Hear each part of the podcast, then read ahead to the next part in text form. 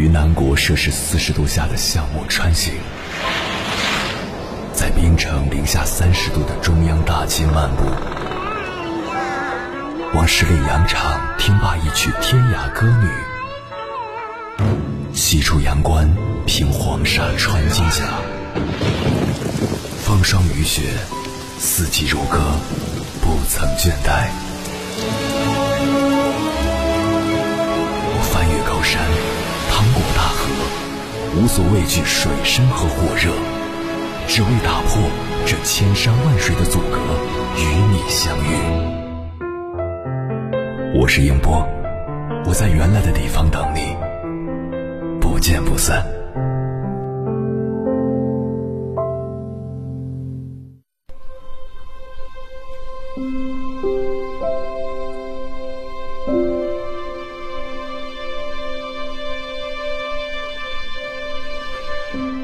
那天看到一段话，觉得颇有意思。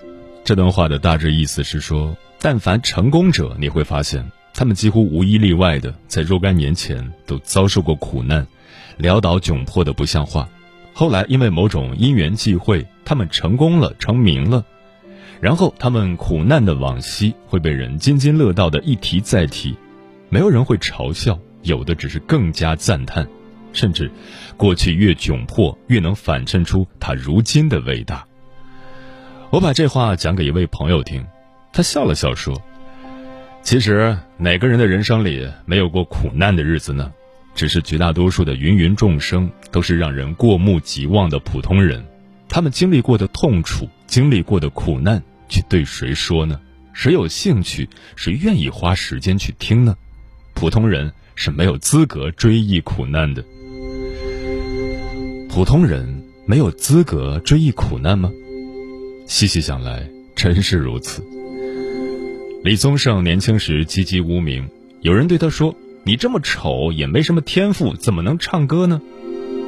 周杰伦二十出头，天天在饭馆洗盘子。后来，吴宗宪给了他一个工作机会，他写了一些歌，可没有一个歌手愿意唱。人家说：“这写的什么破歌？”阿杜在建筑工地上风吹日晒，没有人相信他那破锣嗓子唱歌会有人听。一天，洗车行里开来一辆劳斯莱斯，一个擦车小工好奇而惊喜地摸了一下方向盘，被车主扇了一巴掌：“这车也是你碰的吗？你这辈子都不可能买得起。”后来，这个擦车小工一口气买了六辆劳斯莱斯，他就是周润发。李安毕业后六年没活干，靠妻子赚钱养活。他一度曾想放弃电影，报个电脑班学点东西，打工补贴家用。他的妻子只说了一句话：“全世界懂电脑的人数不清，不差你李安一个。你该去做只有你李安才能做的事。”后来，李安拍出了许多只有李安才能拍出的电影。何家劲为了想赚更多的钱完成学业，他不得不选择去医院做搬运尸体的工作。这些窘迫或者说苦难，日后都成为这些名人们引以为豪的人生经历。他们在回忆起往事的时候，往往会让人们唏嘘不已，向他们投注更多敬佩的目光。然而试想一下，如果他们后来没有成名呢？他们那些苦难的经历，有谁会去在意？事实上，在我们周围有多少人年复一年的在小饭馆里、在洗车店里、在建筑工地上，甚至做着比这些更脏、更累、更被人呼来喝去的活儿？可是，他们向谁去倾诉自己的艰辛与不易呢？谁又会听呢？他们知道，没有人会听。所以他们就更加埋着头，一年又一年将艰辛扛在肩上，踽踽独行。就像同样是身上仅有一百多块钱，一个没有找到工作的年轻人，可能要被女友视为窝囊废，被家人恨铁不成钢，被外人投以白眼；而到了韩寒那里，就成了洒脱。据说韩寒不太会理财，多少钱到他手里都留不住。最凄惨的时候，他唯一的一张银行卡里只有一百九十元。他到银行取款机那里，依然输入了一百五十，却发现取款机只提供百元钞票。最后，他只能含恨取了一百。花完这一百元，他仅剩下九十元了。只剩下九十元的韩寒，粉丝们依然尖叫着说他帅爆了。如果你只剩下九十元，又会是什么情景？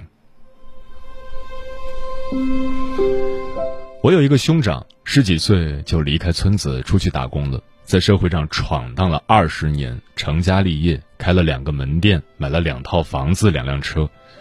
我问起他当年的奋斗经历，他也只是咧嘴一笑，觉得没什么。他算是混得比较好的。我还有一个小学同学，父亲在建筑工地上摔断了腿，他初中没毕业就去砖窑搬砖了，身上有多处烫伤。但是他和他父亲的艰辛与苦难，只能湮灭于岁月的烟尘里，无人辨识，也无人铭记，只因为千千万万的他们。是一个个普通人，苦难不需要追忆，原本就是生活的一部分。用三个字描述一下你现在的生活。他想了很久，比从前在意别人怎么说。原来孤独不过是。来自一点点与众不同，记忆真叠加淡出，旧爱只有生死病痛，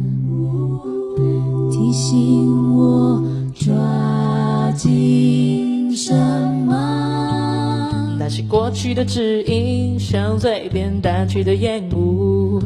逐渐冷却的赤子心，也大幅降低情绪的限度。悲伤再重，依旧拉不下脸。是那句我爱你，在大人世界里依旧插不上嘴。我要成为不再沉睡了，小王子，不再害怕，真见的勇气都是珍贵的，都是珍贵的。我要成为不再。心碎的风之那个声音，一定能被听见的，一定能被听见的。我要成为不再被拒绝的，没人能够把那把火熄灭的，把那把火熄灭的。我要成为就是今天了，就是今天了，拒绝被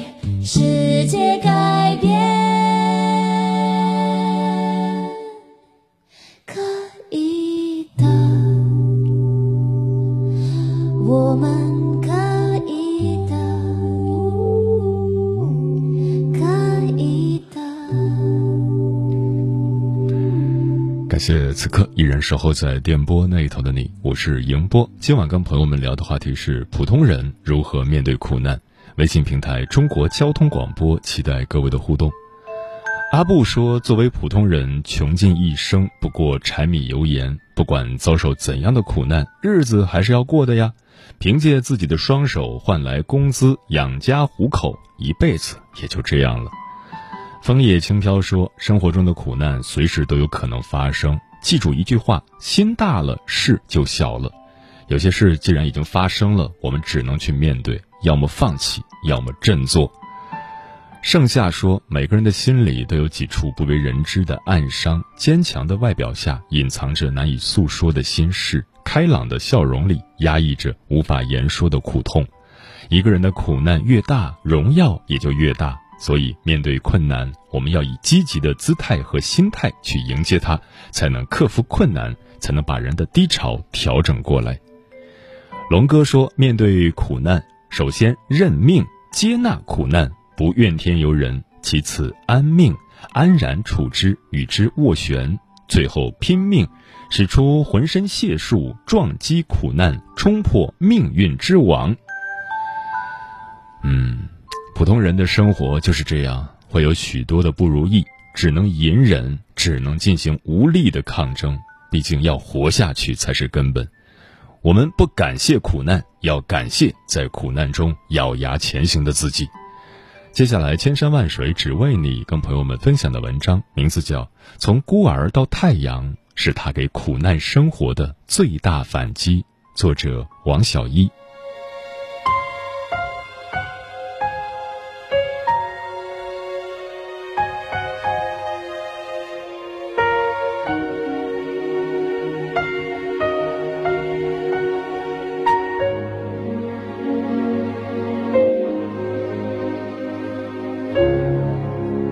哈小姐是我的师妹，我们认识很多年了。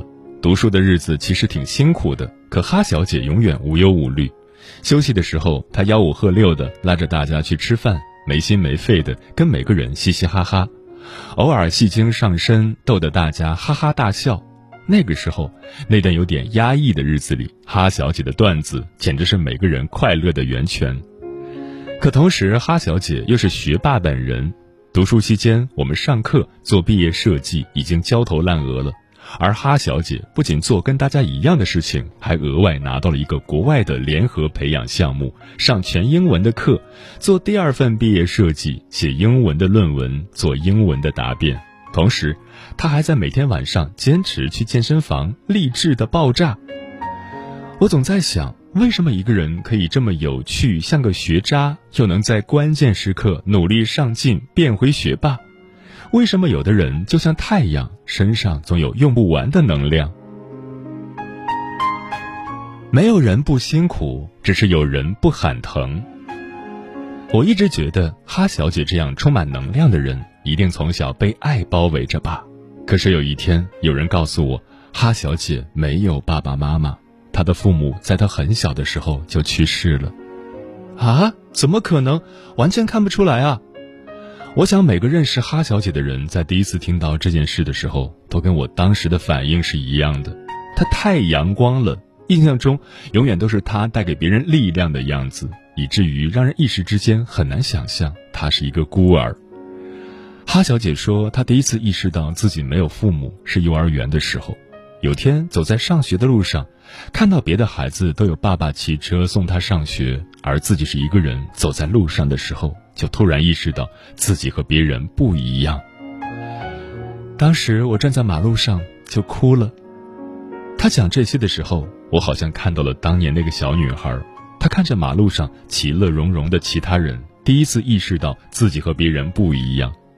她还那么小，也许还不知道那个不一样意味着什么。也不知道生活把怎样的重担放在了他稚嫩的肩膀上。可懵懂的他仍旧感到茫然失措，感到惊慌，感到害怕。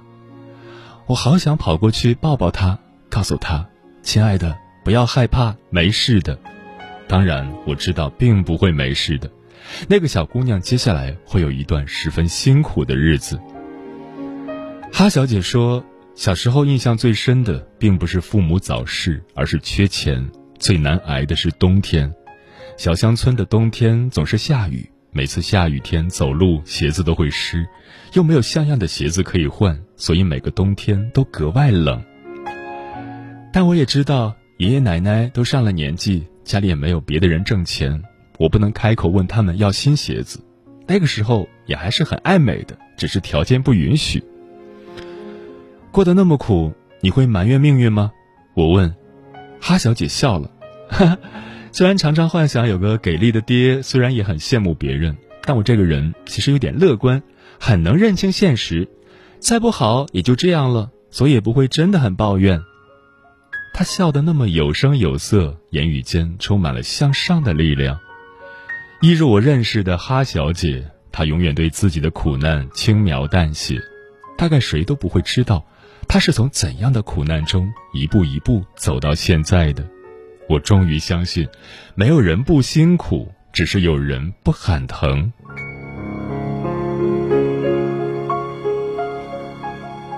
我最讨厌的事情是被怜悯。跟哈小姐关系越来越好之后，我们会常常聊天。哈小姐是我认识的唯一一个孤儿，我总觉得她的身世是她不能触碰的伤口。所以我们从来没聊过他家里的事，直到有天我靠在门边跟他吐槽我和父亲吵架的事，声情并茂的控诉父亲有多么不理解我，越讲越生气，觉得全世界我最委屈。他把手里的泡面丢进碗里，然后开始稀稀疏疏的拆调料包。哈小姐抬头，一边给自己的泡面碗里倒开水，一边笑着跟我说：“你看，我从来不会有这种烦恼，羡慕吗？”他讲话的时候还带着欢快的语调，尾音还有调皮的上扬，就像接了我一个段子。这是我第一次听哈小姐提到父母，竟然是开了一个自己的玩笑。我被她神奇的操作惊呆了，一时之间对父亲的义愤填膺，砰的一下被炸飞了。所以，可以聊你家里的事情吗？回过神来，我问了个特别傻的问题。哈小姐说：“其实相比父母早逝带来的伤心难过，她更讨厌别人太把这个当回事儿。”哈小姐说：“她小时候最不喜欢的是跟奶奶去喝喜酒，因为每次被带到别人家，大人们都会围着她，一脸怜悯地说：‘也长这么大了呀，幸亏当时带着了。’虽然知道大家都是好心，但被当作怜悯的对象，真的是一件很讨厌的事。”第二不喜欢的是转学去新的班级，每次进新班级，班主任都会直接让哈小姐站起来，然后跟全班同学介绍她家里的情况。哈小姐笑着回忆她每次被老师介绍情况的场景。每次老师说完之后，我自己听的都想哭，心想我怎么那么惨，太傻了。对哈小姐说，父母去世的时候，她还太小，也不懂事。所以很少会觉得自己很可怜，他没有那么脆弱。可这件事唯一让他感到不舒服的，却是别人用非常怜悯的眼神看着他，觉得他太惨了。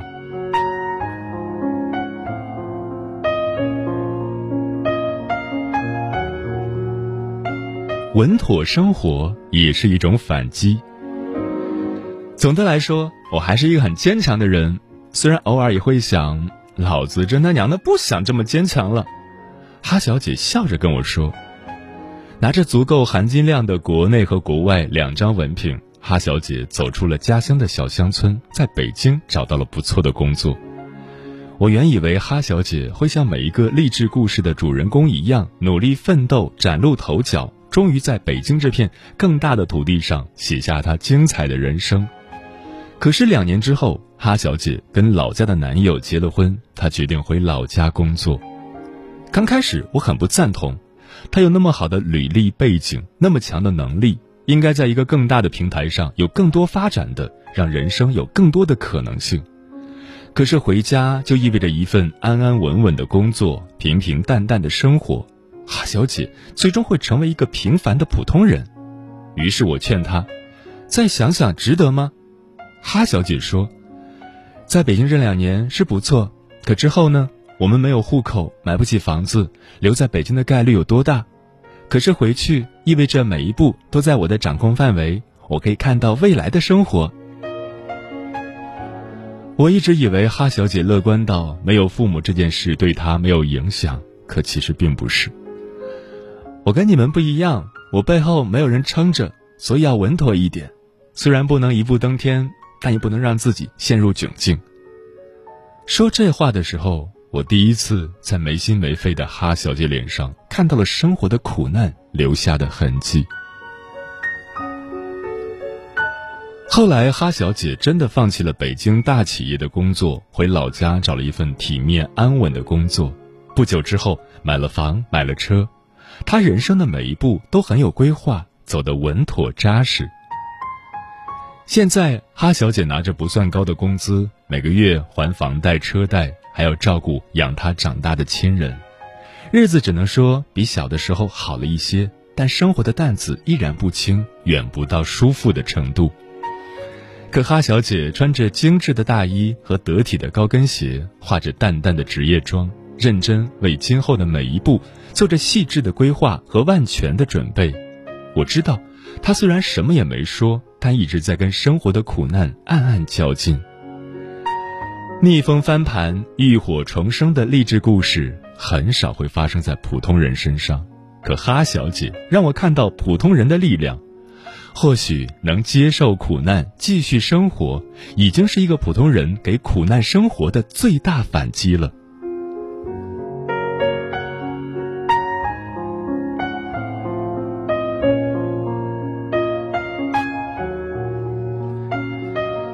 有天我突发奇想，问哈小姐：“嘿，师妹，我写一写你的成长经历吧。”我以为她会推辞，没想到她只回了我一个字：“写。”最后又补了一句：“我突然有点期待了。”因为涉及隐私，我让哈小姐给自己起一个别人认不出来的化名。她回复了我四个字：“哈哈哈哈。”我想这四个字还挺能代表她的性格的，所以决定叫她哈小姐。如果你恰巧知道哈小姐是谁，为了让她继续做那个充满能量的小太阳，请不要因为这篇文章而怜悯她，多夸夸她优秀就行了。在我被文章折磨的一周，也对哈小姐进行了惨无人道的折磨。冒着被拉黑的危险，我问了很多敏感的问题，强行让她再次回忆了一波成长经历。